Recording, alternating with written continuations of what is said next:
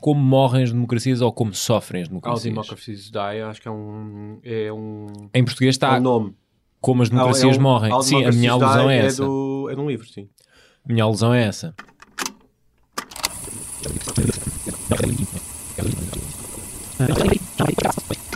Não, é mesmo para falares assim. É para falar perto. Sim. E agora fala lá pertinho, vá.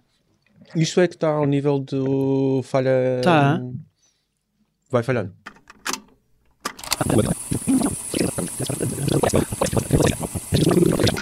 Há, quando, há quanto tempo não vinhamos aqui? Vocês fizeram esse cálculo? Nós aqui só gravámos uma vez. Uma vez. Sim. que Foi, ainda foi em 2021, ou não? Estava a tentar ver. Mas este é o primeiro ideia. aqui. É o primeiro aqui. O primeiro é 2022. Não, o primeiro de 2022 foi na semana passada. O primeiro com o aqui- estúdio acabado. Aqui é o primeiro de 2022, sim.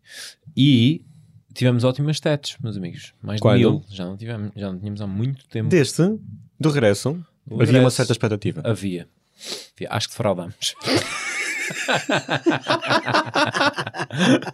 agora, agora, agora vai ser. Quem eh, diz a verdade não merece castigo.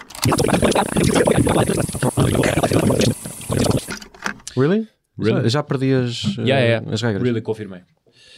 Estou muito contente por vocês, mas tenho Ok. aqui 12 minutos que não vou aproveitar nada. É pá, está bem. Pronto. Oh, eh, para a próxima, então, se calhar não vimos. Para a próxima podem deitar conversa fora, mas com qualidade.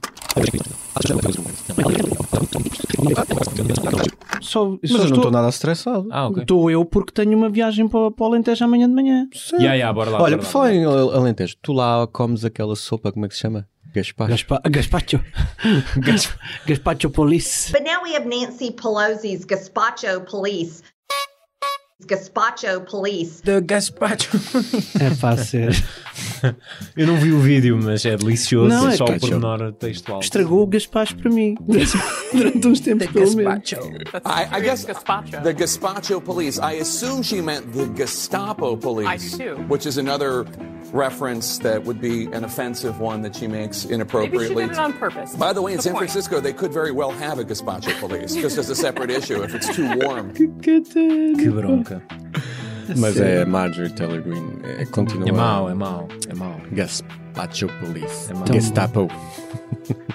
Bem, Tão bom. Bora. Vamos lá? Ora bem. Vamos.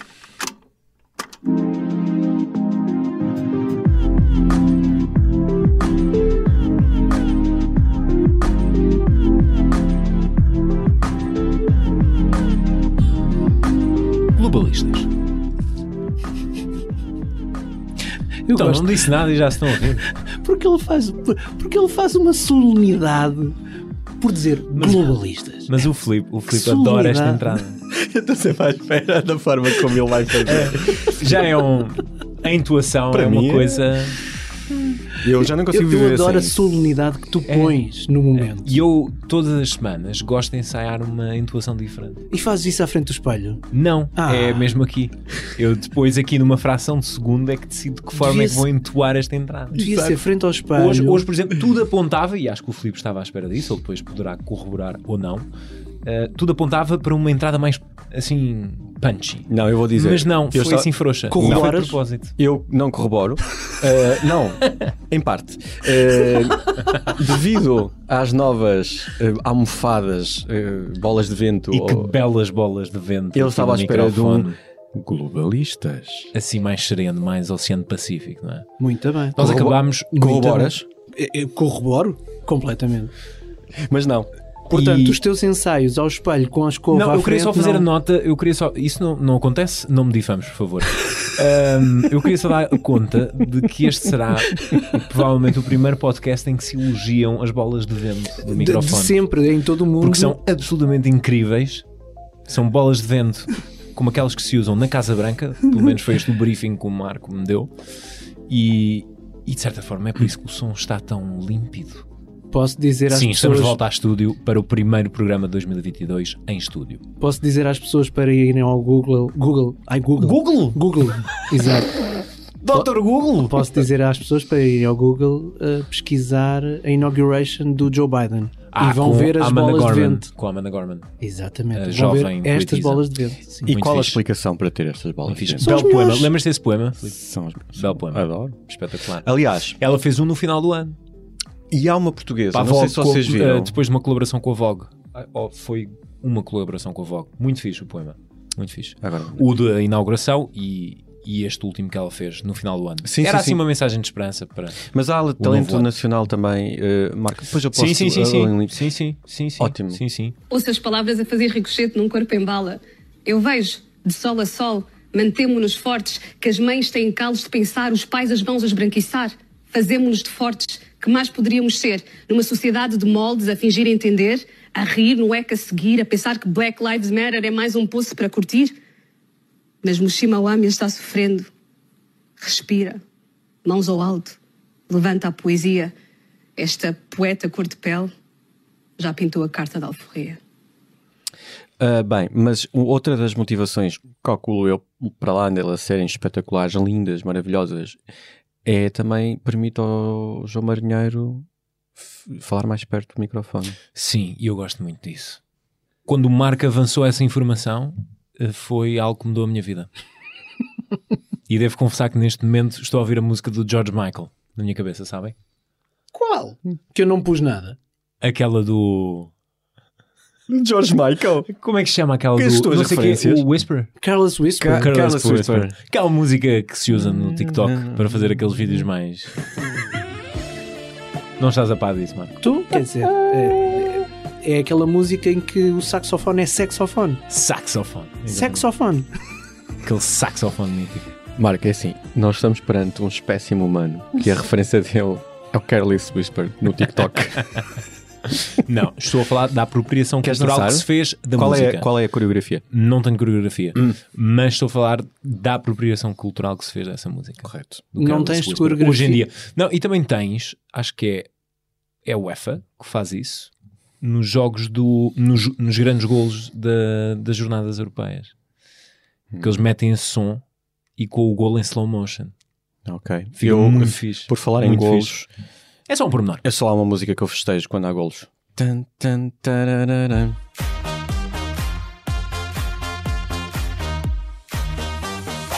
Pá, para meio entendedor, meia palavra basta. Eu sei qual é o som já está na minha cabeça e agradecia que não tivesses partilhado isso. Agora não sai tão depressa, é não isso. sai, não. Não sai. Só troteei, só É troteei e vocês chegaram logo lá. É o que temos. É porque se ouve muitas dizer, vezes. A música é bastante óbvia. Ouve-se muitas vezes. A música é bastante óbvia. Bom, meus amigos, cá estamos. uh, juntos novamente em estúdio. Acho que isso era assinalar, tendo em conta os percalços recentes. Continuamos E- na luta, não é? Pelo, Continuamos pelo prémio final do Squid Game. Continuamos na luta. Eu contra. Exato, um para um. Somos cada vez menos. Exatamente, um para um. Por acaso quem acho fica será com que o é- porquinho gordo. Eu por acaso Será acho que é mal este que me andem a tirar isso agora à cara. A partir de agora acho, acho, acho, acho deselegante. No quê? Eu não Me nada tirem cara. agora Ele é que à lançou isto para a mesa, não fui eu. Acho deselegante. Não Acho fui eu. deselegante. Como viste, eu fui bastante Pronto. diplomático e não era só aludindo aos teus Covids. eu fui bastante diplomático e disse eh, percalços recentes. Exato. Que explicámos no, Claro. no Peço. primeiro podcast do ano. Claro. desculpa. Claro. Não, não volto a fazer. Ele é mesquinho, deve ser da bola de vento.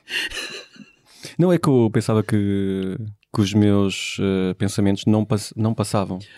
Quando falas, Capta logo. quando falas Capta alto, Mas eu não falei, eu só pensei. Parece que ele- esta bola de vento capta os é- pensamentos. é- tu estás a pensar e já, já agarrou. Pumba, já é, está. é, é que é tão boa É imã. que eu nem disse É, nada e ela é. já estava. Estava a pensar nisso. Estava Era isso mesmo, era isso mesmo que estava a passar pela minha cabeça. É, tu estás a pensar e isto já está a gravar, já está a gravar, já está, tal, já Tal. apanhou. Rec. Pesquisem lá, Inauguration. Joe Joe Biden. Biden. Mas ainda estamos nisso. Onde é que isso já vai? Ele é que está Nessa sempre a elogiar as bolas. Salve seja. Salve seja. Ahm, Tá Estas bom isto. bolas são Bem, vamos gravar isto ou Estás a falar das aqui? dos microfones, de certo? vento. Muito. Muito boas, mesmo. Só, só um toque final. Posto isto, posto isto, esta pequena introdução, estamos a gravar durante a noite de quinta-feira, dia 10 de fevereiro. E sem mais demoras, o nosso tema da semana: como sofrem as democracias.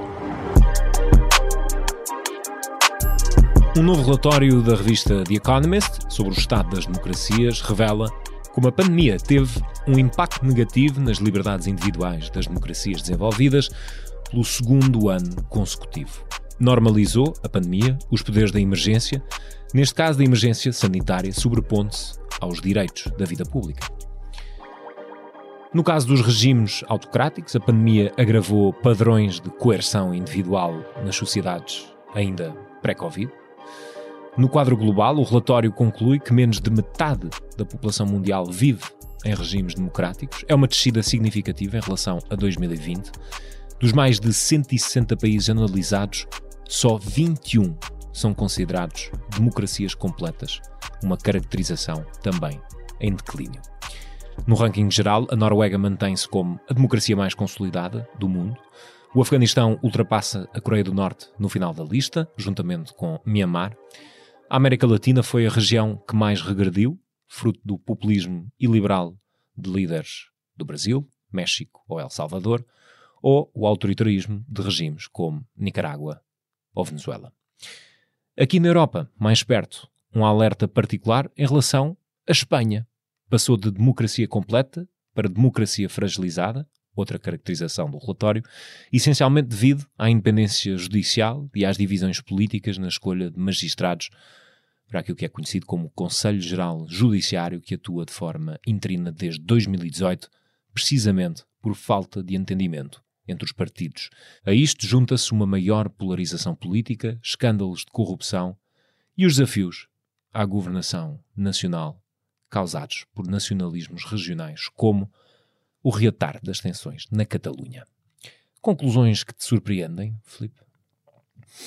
Sim, surpreende-me sempre. Estes índices, eh, confesso que, que sigo com, com, com, atenção todos os anos e que servem de barómetros muitas vezes, eh, até para o nosso trabalho. Hum, quando, quando falamos de contextos políticos, hum, recentemente, por exemplo, eh, mesmo a medição de países na União Europeia, a questão das ameaças à democracia, na Hungria, na Polónia, um, ou até comparando com os Estados fronteira, que não são democracias, Bielorrússia, ou regimes considerados híbridos como uhum. a Rússia. Sim, há essa caracterização no relatório. Uh, portanto, democracias em pleno, democracias com falha, regimes híbridos, autocráticos, uh, enfim, uh, ou ditaduras. Mas Surpreende-me, e aqui de facto os dados mais interessantes, acho que os destacaste, que têm a ver com, um, com os impactos da pandemia e como isso uh... agravou padrões que já eram pré-pandemia. Como a pandemia acabou por agravar uh, tendências que já estavam nestes, nestes regimes, ainda pré-Covid. Uhum. Sim, e como, uh, como aliás colocou em causa alguns dos valores democráticos. Uh, nós, no início da pandemia, eu lembro-me que, que, falávamos sobre como, como o regime chinês lidou com as restrições impostas, com os lockdowns. Uh, e, e recordo-me perfeitamente janeiro de 2020, janeiro, fevereiro, uh, ainda quando não havia casos no, na Europa. Um, e quando nascia este podcast. Exato. uh, sim, este podcast surgiu na altura é certa. Foi... Pré-pré-pandemia. Foi, foi mesmo o limite. Um podcast histórico. Vai sempre ser. Quando é que começou o podcast? Quando começou a pandemia? Pré-pandemia. Foi mesmo ano. Uh... Foi, foi ali uns meses antes. Isso tem coisas boas e más, como sabem. Quais nós são as más? Nós tínhamos começado num estúdio que depois Verdade. deixámos de poder usar. Verdade. Vê o lado positivo, estamos num estúdio muito melhor. Dois anos depois, cá estamos, meu amigo. e estamos vivos. Aqui estou, Marco António. Cá estou, cá estou. Não tinha no outro estúdio, não, não tinha ao, ao, nosso lado. Tu não estavas ao nosso lado. Não, estava, estava do lado de fora. Portanto, Eu não vos via, que era é muito mais. Sim, nós estávamos, nós estávamos, já perdemos o filme à meada. Já está. Já está. Estávamos fechados numa sala e o Marco lá fora. Sabes o que é isto? São as bolas de vento. São as bolas de vento. Filipe, retoma, São os pensamentos que vão fluindo e. Retoma, e sim, mas estavas a, falar, e... estavas a falar de, não, mas, das medidas draconianas exato. na altura uh, foram impostas na China e a forma como eram percepcionadas cá fora. Sim, eu lembro de, de, falarmos uh, nas, nas, nas, discussões editoriais que temos na redação sobre como abordar os temas e com, eu lembro perfeitamente quando comecei a trazer esse, o tema para, para as reuniões.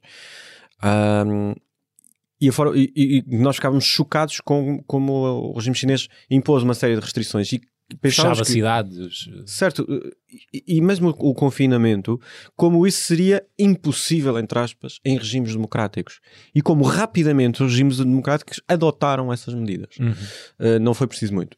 Sem questionamento por parte de grande parte de- de- dos seus cidadãos. Hoje em dia, e isso vai ter reflexos, eu acho que vai ter reflexos nos próximos meses.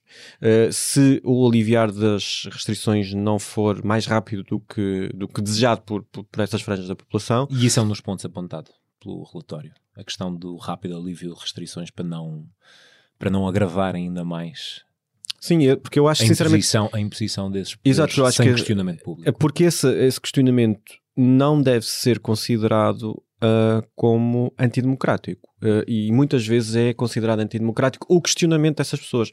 Porque muitas vezes é, associado, é colocado no mesmo saco dos negacionistas Uhum. ou os anti-vaxxers. Ah, muitas pessoas, este movimento da, Do Canadá? do Canadá tem a ver com o alívio de restrições e com, com- com o cansaço que as pessoas têm com as medidas impostas. Foi, foi feito a partir, de camionistas, por exemplo.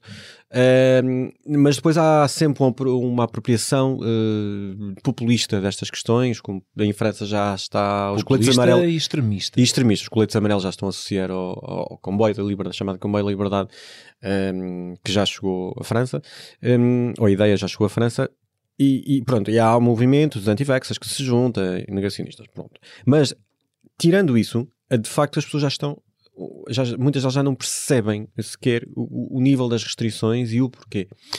Eu- Ainda há pouco e ni- não, mas a questão de, de- de- dos- do. ah, houve quase que uma alienação por parte da sociedade em relação a estas questões. As pessoas, por não saberem como lidar com isto, e acho que não só são não só, não só, só os cidadãos, são os regimes democrá- democráticos também, os, os governos, os Estados. Não souberam durante muito tempo como lidar com isto e, e impuseram uma série de regras e de, de restrições que retiraram de facto valor, até ou nos estados de emergência, um, um extremo total, e eu acho que justificado, chegou a ser suspenso o direito à reunião. eh, portanto, é, hum, os partidos políticos não, não terminaram a sua, a sua ação, mas eh, houve uma série de liberdades eh, eh, essenciais que foram suspensas. E, por- portanto, acho que até nos pró- no próximo index Isso- do próximo ano isso ainda vai ser refletido. Desculpa o reparo, Filipe. Sim, isso também, quer- dizer, neste momento estamos a ter esta- essa discussão e já, já tivemos noutras circunstâncias, estamos também a ter essa questão, precisamente por se tratar de um fenómeno tão, tão novo que não há um enquadramento jurídico ou legal eh, talhado à medida de todas estas exceções e de todas estas limitações.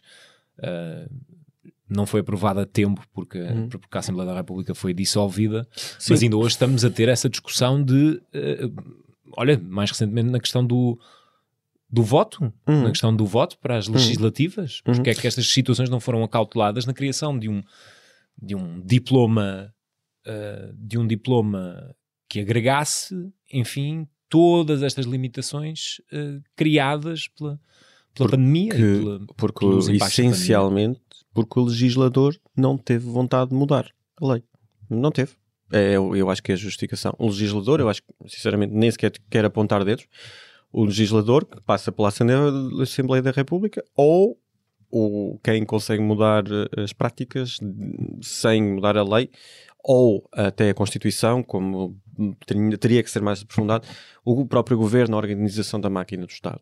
Mas Sim, houve dois anos para fazer esse trabalho. Nisso aí. não, e, portanto, não foi por falta de aviso e não foi por falta de exemplos eh, no, no estrangeiro, eh, porque houve várias eleições que, que foram realizadas com boas soluções e uf, só para porque estamos a falar do índice democrático, estamos a falar neste caso de democracias e como as democracias não cuidaram bem, eh, não só nos aspectos de esclarecimento da população e até foram muito céleres em retirar eh, eh, direitos aos cidadãos, direitos essenciais aos cidadãos, como depois também não providenciaram algumas das, dos garantes dessa democracia. E no caso do voto, eu acho parti- particularmente chocante.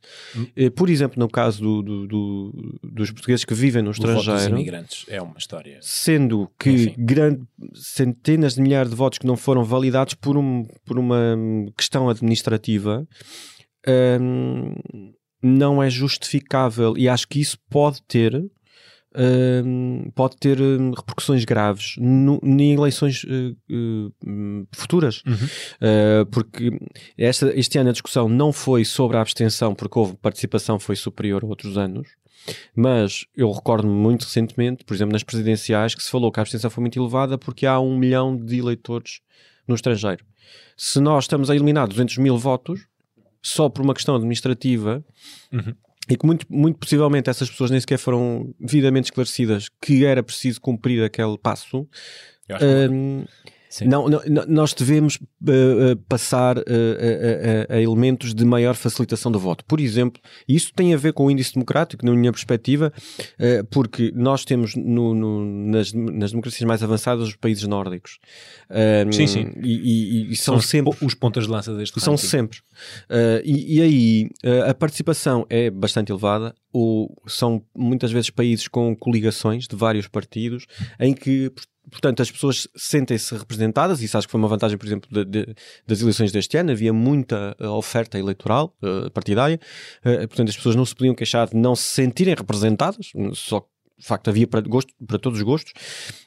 Um, e há outra coisa que é, uh, apesar do frio, por exemplo, na Finlândia, uma das democracias mais avançadas, recentemente também eleições, apesar do frio, houve eleições até ao ar livre, portanto, há, facilita-se. Sim, sim. há E já não formas, falando dúvida, num caso mais extremo não de foi- todos, e- que, por exemplo, deixa-me só- estou contigo, não, não foi por falta de aviso, quer dizer, foram Não.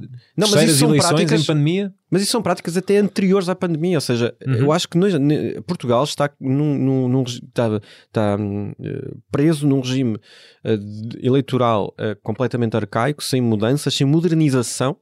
Hum, a única modernização que eu vejo recente eh, tem a ver com o voto antecipado, que eu pratico.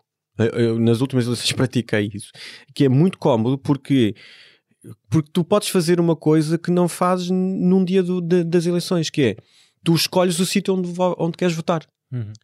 Pura e simplesmente escolhes o sítio onde queres votar. Uhum. Eu posso estar noutro sítio qualquer uma semana, ou seja, eu prefiro votar uma semana antes porque eu não tenho que ir ao sítio, à, à escola ao pé da minha casa. Sim. Eu posso não estar em casa, Sim, mas sim, eu, sim. po- eu posso estar noutro sítio qualquer e quero votar na mesma. Uhum. Portanto, eu programo as minhas coisas, onde é que eu vou estar naquele fim de semana, no fim de semana anterior às eleições? Vou estar noutro sítio do país e posso votar nesse sítio. E dão-me várias escolhas. Se isto é possível no voto antecipado, porque é que não há outras soluções? E, e- e já nem falo em, em- em soluções bem mais avançadas, como por exemplo na Estónia, onde tu podes votar através do telemóvel devido a duplas e certificações que te dá uma chave digital que tu consegues votar. Um, já não estou a falar, por exemplo, um, eh, em votar à semana. Por exemplo, há países que não votam à semana. Nos Estados Unidos, por exemplo, à terça-feira. Um, já não estou a dizer eh, votar em sítios que não sejam escolas, votar junto ao teu local de trabalho. Portanto, há uma série de facilitações eh, que não existem em Portugal. Eh, eh, Em Portugal, no caso dos imigrantes, eh, não sei se, as pessoas sabem bem como é que é, é- é essa situação, mas eu tenho familiares que, que votaram, que estão no estrangeiro, que por acaso nem lhes perguntei se eles tinham enviado o cartão de cidadão, a fotocópia do cartão de cidadão, se calhar um- eles Se também enviaram, foi anulado. são, se calhar se foram uns dos que foram anulados, recebem em casa o, o, o subscrito e as regras para fazer o voto. Normalmente com os mesmos subscri- os subscritos usados no voto antecipado aqui em Portugal, que é, também chegas lá, tens o subscrito, abres, eh, pões dentro do envelope, pões dentro de outro envelope, que é para não saberem que, que é teu, eh, e está votado. E eles não têm, portanto, para além disso, têm um, um, um envelope do correio para depois enviar. E pronto, e qual é o. E aí não há problema de, de fraude. Portanto, a questão da fraude ou do voto eletrónico, até no Brasil há voto eletrónico, em Portugal não há voto eletrónico. Porquê? Eh, há imensos países com salvaguardas de voto eletrónico. Recentemente disseram que em Portugal há receio do voto eletrónico porque houve hipótese de fraude nas eleições do Benfica. Pá, por amor de Deus, estamos a brincar com coisas sérias. Voto eletrónico é- nem sequer é uma coisa recente. É uma coisa que existe há muitos anos. E por isso, se nós queremos maior participação, maiores índices democráticos, ahm, e se queremos envolver os cidadãos e evoluir uma sociedade mais democrática, Hum. estes aspectos de facto são essenciais, que não são os únicos medidos no índice democrático da Economist. Uhum. Outros, muitos são. Mas Portugal, por exemplo, está a quatro lugares abaixo da Espanha, tu falavas há pouco da Espanha, e Portugal tem às vezes está melhor, outras vezes está pior. E agora estamos, a- estamos pior outra vez. Uh, neste, nestes rankings, obviamente, num, num patamar muito superior, comparando com, com outros locais onde não existe democracia. Mas, mas acho que há um trabalho muito grande a fazer e o, o Estado, o aparelho do Estado, tem eh, um papel importantíssimo, essencial para, para garantir que isso aconteça. O relatório este ano é, sobretudo, focado na China e nos desafios que a China impõe ah, a nível mundial, não apenas ah, do ponto de vista democrático, isso já discutimos várias vezes aqui, mas também do ponto de vista regional, ou seja, de que forma é que influencia também ah, padrões regionais em relação à, democra- à democraticidade e- e, e, e o próprio regime que representa. E eu achei interessante o facto de, apesar do relatório ser dedicado à China, hum, a região que mais regrediu ter sido a América Latina, com o Brasil numa posição menos confortável, juntamente com o México, com El Salvador. Venezuela e Nicarágua são questões antigas, não é? Mas num ano também de eleições para o Brasil, é um, um relatório que, que serve de alerta, de certa forma. Sem dúvida, eh, mas sabendo aquilo que aconteceu com a liderança de Bolsonaro, se calhar não é surpreendente. Fechamos aqui o nosso tema da semana. O relatório está disponível eh, no site da Economist. Eu, acedi- eu recebi por e-mail, por acaso. No site da Economist, sim. no site do Economist. Uhum, uhum. Eu recebi por e-mail. Vale a pena dar uma vista de olhos. Tem uns gráficos também muito interessantes. Eh, na Economist tem muitos artigos que são, que são por subscrição. Neste basta criar uma conta Sim, eh, sim, sim. e sim. não é preciso pagar. E Sim, e eles enviam diretamente para o e-mail. Consegue-se aceder, mesmo consultar no, no, Sim. no site. Vale a pena a leitura. E agora vamos às nossas embirrações e distinções. Ora, esta semana, na embirração, Felipe, um livro de banda desenhada muito conhecido, que ganhou um prémio Pulitzer e que foi banido. Vês aqui o Fahrenheit 451 do Ray Bradbury. Esta história chamou-me a atenção porque tu, vi- tu leste este livro. Hum, não, o Mouse não, por acaso não. Eu sou. hum, Acho que não- sei se já alguma vez disse aqui. Eu sou muito fã de graphic novels. Uhum. eh, portanto, histórias de banda desenhada, romances de banda desenhada, no fundo. Um, e este específico é um que eu, que, eu, guardo com carinho na minha bibli- biblioteca. É do o Art Spiegelman, o Mouse, que, que tem na capa. Um, é como se fosse é como se fossem uns nazis, não é? O- havia os, ma- os maus eh, nazis, os, os ratos maus, e hum, ele ganhou um Pulitzer. Aliás, este, este, este hum, livro é inspirado numa espécie de comic strips de jornal eh, que foi, foi publicado eh, durante bastante anos, bastante tempo. Um, mas aqui foi nesta, nesta, nesta onda da cancel, cancel culture, não é? Um, houve um, nos Estados Unidos um, uma, uma vontade de, de retirar o, o livro Mouse da- das escolas no Tennessee. E, hum, ele estava no Plano Nacional de Leitura uh, como um exemplo uh, de como o regime nazi era opressor Uhum. uh, para a sociedade. Isto é uma sátira uh, em relação ao regime nazi. É muito violento, é agressivo. uh, o, o, o livro é agressivo psicologicamente. mas é essa a intenção. Eh, o que aconteceu com o regime nazi era uma situação agressiva e que tem que ter um contexto. E nada, mal, nada de mal como introduzir isso aos jovens através da banda desenhada, Uhum. que eu acho que é uma, uma ótima forma de introduzir os temas. E, neste caso, eh, o artigo que, que eu partilhei com vocês tinha a ver com. É um artigo de opinião do, do, do, do New York Times em que dizia que o- a controvérsia ah, sobre o mouse é apenas. Talvez seja a menor das nossas preocupações em relação ao Tennessee ou a um, a, um, a um ambiente na América de cancelamento cultural ou de já, já um outro nível de cancelamento cultural, de quase censura de uma certa abordagem ou de certos temas. Um, no caso deste livro, é um livro considerado mais progressista uh, ou libertário. E, portanto, um, achamos que não é bom dar às criancinhas, é demasiado violento sobre uma realidade muito distante. Só que essa realidade muito distante é aquela realidade que leva a que em Auschwitz uma das inscrições mais importantes é Never Again. Uhum. E portanto, Never Again tem, tem que ser dizer sempre e dizer sempre que isto aconteceu e não foi há muito tempo. Uhum.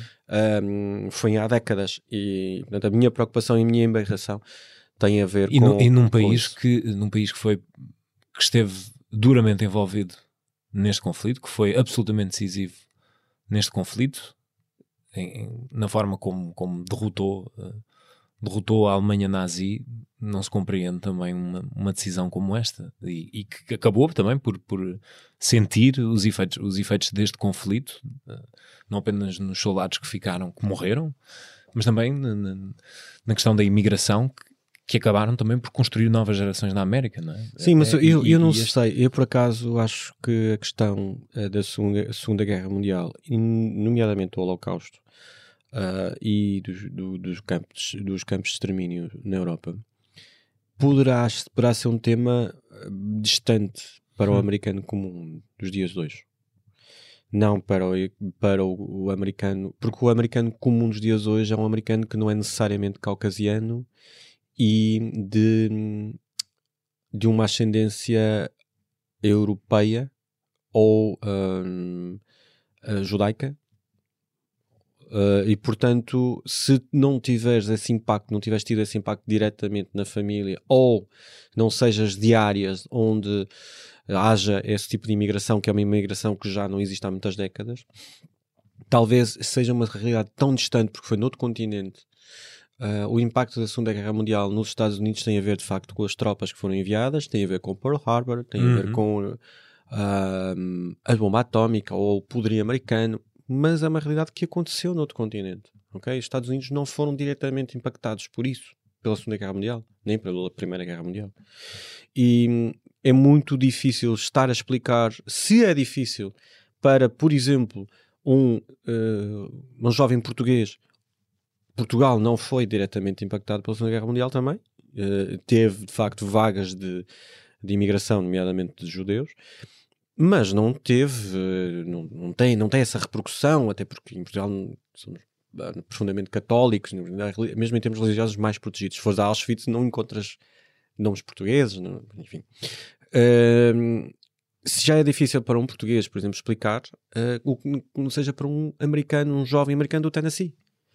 Ah, a não ser que tenha alguma raiz judaica, é complicado explicar. E, portanto, a importância de o explicar, mesmo então numa sociedade americana que é tal repositório de grandes valores democráticos, voltando ao, ao tema ah, inicial, é, é, é preocupante ah, que, que, que depois de tantas conquistas de con- conseguir colocar esses temas no debate, quando esses temas se tornam de facto história, não é que já passaram tantos anos que agora são estudados na história e nas, nas, nas escolas, eh, estar a, a haver esta seleção só porque é incomodativo, porque é Uhum. violento, porque, é- porque pode ferir suscetibilidades. Pois fere. é muito duro. O livro é duro. E, e e até o traço é duro, é negro. Hum, não é um, não é uma, não é uma série da Marvel, não, não é? Mas o, vi- eh, o mundo também não é, não é uma série da Marvel, por isso. Não é o Capitão América. nope. Vamos à nossa distinção. Emmanuel Macron, esta semana esteve muito ocupado. Andou por eh, Moscovo para um encontro com Vladimir Putin para atenuar as tensões nas fronteiras da Ucrânia. Seguiu depois para Kiev para reunir com o presidente ucraniano. Filipe, eh, a Rússia continua começou hoje, aliás, exercícios militares conjuntos com a Bielorrússia às portas da Ucrânia. Saudamos, no entanto, o esforço de Macron de tentar atenuar os ânimos e posicionar-se aqui como um interlocutor, hum, enfim, importante nas negociações daqui para a frente. Sim, pelo menos é uma tentativa. Há uma série de, de figuras que colocam, que tentaram entrar nesta discussão e, e procurar eh, respostas a partir da diplomacia, evitando, procurando evitar eh, esse confronto, confronto militar iminente. Um, Macron seguiu as pisadas de Boris Johnson, eh, já tínhamos falado nisso. eh, Macron que tem a presidência da, do Rotativa Conselho da União Europeia, Uhum. e, e tem também as presidenciais. E está a procurar aqui preencher um vazio, de facto, deixado por Angela Merkel, Ahm, quando tem ainda alguma ascendência para poder falar com Putin. Eu acho é que nós não podemos lidar com os russos da mesma forma como lidamos com, com outros regimes. Hum, nomeadamente eh, aquela forma eh, de Macron eh, agir de, apelando aos valores europeus, ao, em, ao europeísmo, à União Europeia, à força da União Europeia, como um- ele falando quase como pelos outros todos, levou com uma repercussão um bocadinho. eh, eh, como é que é de dizer? Um bocadinho eh, desagradável por parte do Kremlin, que foi ok, nós falámos com Macron, com o presidente francês, só que não é ele que lidera a NATO, Uhum. são os Estados Unidos. E isso, e isso fala eh, do que é que a Rússia reconhece como eh, adversário e interlocutor direto. Eh, não necessariamente a NATO, mas os Estados Unidos. Sim, Frente e- a frente é os Estados Unidos, É, não é e, a França. E, e acho que essa declaração reforça muito a minha ideia inicial que tem a ver com uma necessidade. Tudo isto acontece uma necessidade muito grande de Vladimir Putin e, do Kremlin de, de se afirmarem no palco mundial.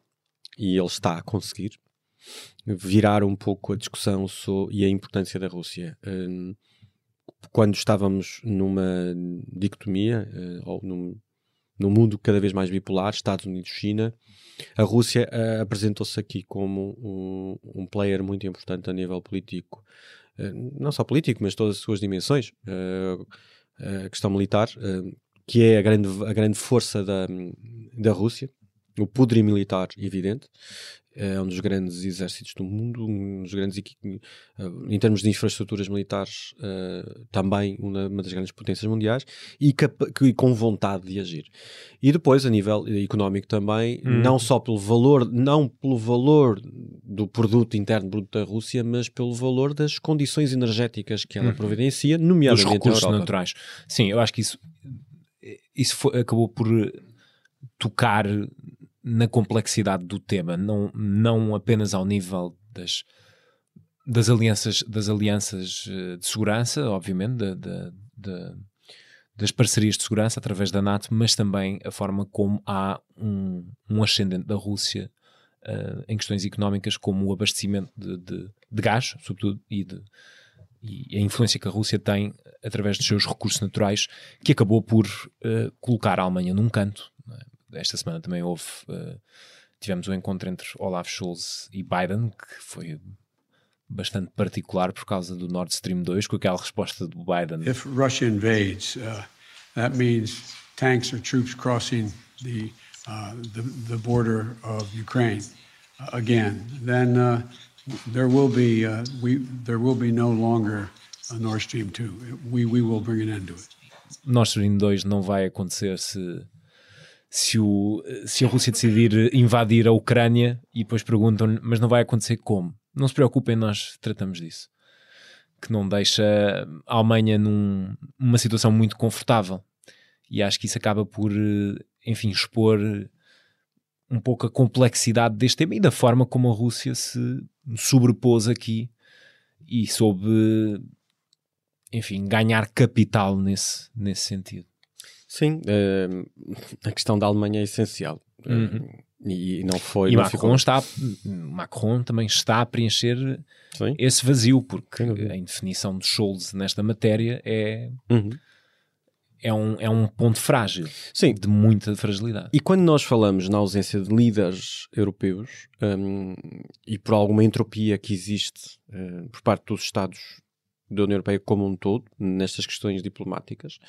Uh, eu saúdo, e por isso a distinção, saúdo a vontade de Emmanuel Macron Uhum. de se destacar. E de querer liderar uma resposta europeia. Certo, e e víamos ali um, um eixo já formado entre o Reino Unido, a Polónia um- e a Ucrânia, e a, portanto, e a Europa, a Europa descartada. descartada. E, Charles e vemos- Michel, onde estás? Certo, não existe. Mas, mas o alto comissário um, Borrell teve hoje uma resposta em comum entre os Estados à, à- à- Depois daquela trágica visita a Moscou. Certo, mas respondeu uma, por todos. Uma remontada. Certo, respondeu por todos a lá a Sergei Lavrov, o ministro dos negócios Uhum. estrangeiros russo. Mas eh, Macron, pelo menos, teve a veleidade de ir ao Kremlin, Uhum. apesar de ter sido colocado numa ponta de uma- da mesa mais longa da história. Mesa mais bizarra do mundo. Será que era distanciamento social? E depois foi a, foi a Kiev à mesa mais pequena da história. Portanto, Exato, era mas foi. Mas foi. o extremo oposto. Pronto. Olha, ao conto das duas cidades e o conto das duas mesas. Certo, mas, mas assim, aquela é uma mesa czariana, não é? Mas o, o Macron, para a próxima vez, quando convidar o Putin, leva ao Versalhes e deve ter uma mesa de pai do triplo do tamanho, portanto.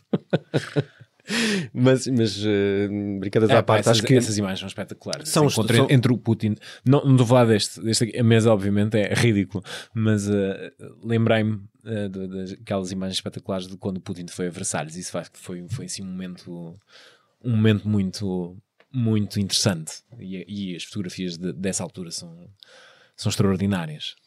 Sim, mas, mas pronto, eu acho que pelo menos há, há- houve um esforço e continua a haver um esforço eh, para tentar evitar a confrontação militar. Eu espero bem que ela não exista. Tenho muito receio eh, se- que haja um. Algo- Há uma coisa inusitada. Uma um- pequena coisa. Um erro. Uma eh, pequena um- coisa que faça cair o castelo de cartas. E porque eu acho que. Eu acho que, eu acho que estamos nisso. Basta, basta uma, qualquer, uma, qualquer coisa Sim. e os alertas dos Um Estados mal-entendido. Unidos. E os alertas, eu, eu tenho. ah, eu tenho gostado do- da forma como a comunicação também ah, dos Estados Unidos tem sido bem feita nesse sentido. Uhum. A alertar para possíveis, para coisas que poderiam justificar ou legitimar, entre aspas, uma invasão. E os Estados Unidos têm feito, têm feito bem isso através do Pentágono, dos serviços de informação, que é atenção, que eles andam aqui a fazer circular este vídeo, que é falso, se isto escala, eles vão usar isto como pretexto. E eu acho que nisso os Estados Unidos têm estado atentos e publicamente têm feito um, um, um bom trabalho a expor o que é que poderia, o que é que poderia fazer, eh, um, o que é que poderia ativar uma invasão da Rússia. Sim, até houve um outro pormenor que E, e foi... que não é, atenção, e digo isto porque não é habitual. Não é habitual, porque este- Não. estes jogos de bastidores, de, de- esta, esta guerra de bastidores que existe permanentemente, num, contexto em que os Estados Unidos têm estes adversários diretos, eh, como a Rússia, como a China, isto, isto acontece todos os dias, Hum. é? Este tipo, especialmente na questão, na questão da desinformação. Hum. E, e- e os Estados Unidos fazerem esse trabalho público de, de alertar para aquilo que está a acontecer também neste domínio, acho que é importante num momento como este, porque de facto reforça aqui eh, essa ideia de que basta uma pequena coisa para descambar. Basta uma pequena coisa. Deixa-me só dizer Um passo em falso. duas coisas, concordo plenamente contigo. Houve um detalhe nesse sentido que foi os generais americanos criaram uma ponte de comunicação com os bielorrussos Hum. ah, para, para, para, para precisamente poderem comunicar e, e esclarecer ah, situações deste ou mal entendidos. Outra, que é uma proposta do Macron que, que era de eh, tornar, finlandizar a Ucrânia. Sim. Essa expressão ficou. A- Aparentemente isso surgiu, isso surgiu num briefing do Macron ah, aos jornalistas durante a viagem para Kiev. Isso foi, foi amplamente Uhum. noticiado, o que ah, acho que os ucranianos depois procuraram explicações nesse sentido. Uhum. e esclarecimentos sem sentido. A ideia era manter a Ucrânia uh, Neutra. neutra. Como aconteceu com a Finlândia durante a Guerra Fria. Hum. Era neutralizar a Ucrânia, o que significa que, em termos de parcerias de segurança ou etc., nem uma coisa nem outra. Uhum. Nem Rússia, nem NATO e, e- e etc. Pensei-me um passo em frente. Um passo em demasia de Uhum. Macron. Acho que não é Macron que deve sugerir esse tipo de hipótese. Nós falámos disso no último, o, o- e aquele artigo que recomendámos do Stephen Walt Uhum. fala precisamente disso e termina com essa ideia. Nós criticámos aqui isso, que é, a Ucrânia é soberana É isso. e tem o direito de escolher o que lhe apetecer. Os próprios finlandeses, se, se E não é certamente o presidente francês Não. que deve eh, sugerir ou insinuar uma- algo não é. desse género. Não é, mas pode, pode até ter uma boa intenção. Aqui, sim, é- pode- é- claro que sim. aqui a questão por Mas- trás é. Mas se usa isso como bargain chip eh, com, com, com Putin, não, não mostra nada, mostra fraqueza. é? É, é, É uma- é- é a Ucrânia como moeda de troca. É uma tentativa de aproximar-se às eh, vontades de, de- de Putin. Eh, a- questão da Ucrânia poder entrar na NATO é que é, assim, figura-se como uma impossibilidade. Não, é uma impossibilidade. Eh, Acho que e é portanto óbvio. aqui é, é tentar perceber o que, é que, o que é que poderia acontecer num meio termo. Ah, se a Finlândia na Segunda Guerra Mundial teve uma posição neutra, estava na fronteira com a Rússia se- e, e teve apoio, e foi um, um- um país eh, ajudado, eh, se a Ucrânia poderia também ter esse papel. Hum, mas não, não sei, pode haver aí uma solução qualquer intermédia, mas hum, talvez a finlandização não seja algo que os ucranianos gostem. Mas é sempre melhor do que aquilo que está, do que poderá vir a acontecer, que é muito pior, que é uma guerra. Uhum. e, e isso é que ninguém deseja. Vamos ver até onde é que a corda estica. Ficam concluídas as nossas embirrações e distinções. Vamos às recomendações.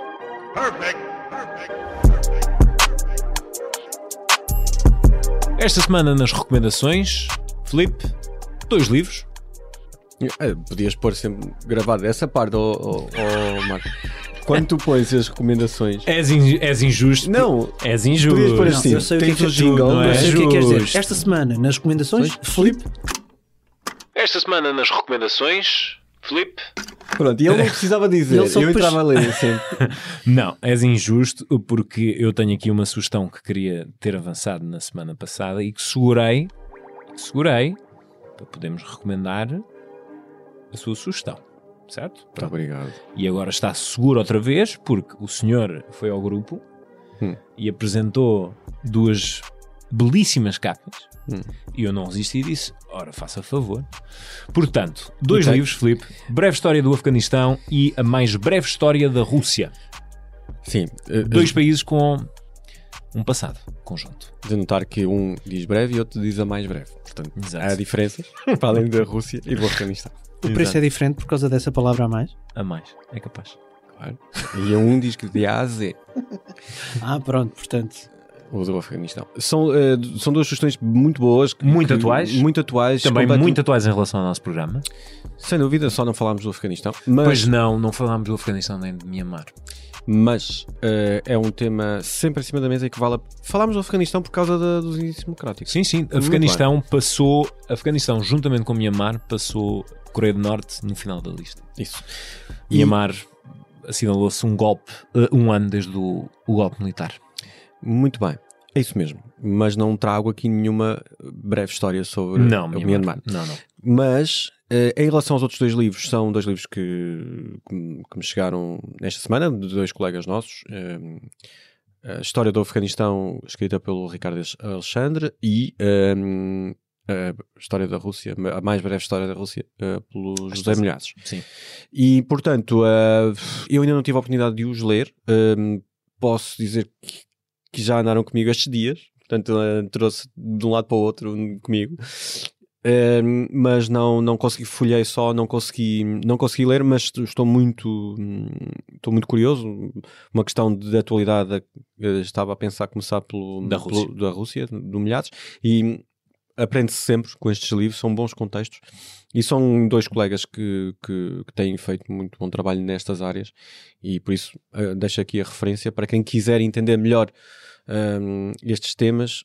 hum, tem aqui um bom, bom- bons contextos, não são livros muito grandes, Uhum. eh, portanto estão bem eh, hum, sucintos na, na história.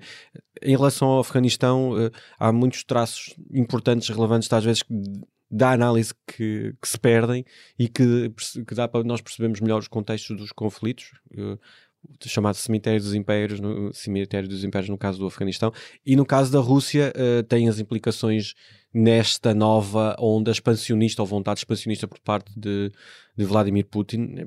Não, não nos cansamos de dizer também que um, um dos grandes perigos que existem na, nesta questão de, do conflito na Ucrânia é que as tropas possam vir a partir da Bielorrússia. Uhum. E, que é um Estado satélite. Que é um Estado à mercê uh, das vontades de, de Vladimir Putin, Putin, como acontece, por exemplo, no Cazaquistão. Uh, e como, alegadamente, Putin quereria que fosse também na Ucrânia, que é uma democracia. É a nota de fecho. Felipe, Marco, um abraço. E até a semana. Acorda, Marco. Já está a dormir o homem. Não estou nada a dormir. Ele tem de acordar cedo. Pensa no Gaspacho. Ele esta sexta-feira tem, tem de fazer uma, Gaspacho tem, de fazer uma, tem uma viagem pela frente. Um grande abraço. Um abraço. Para a semana.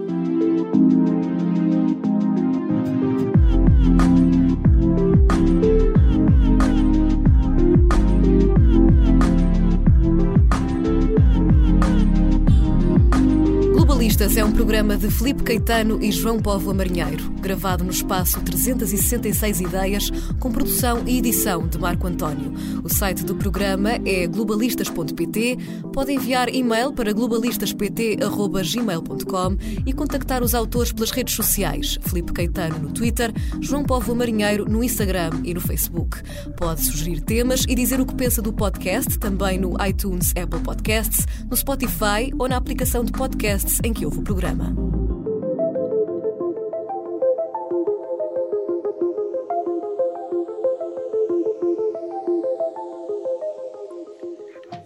Muito bem. Sempre a divagar na merece.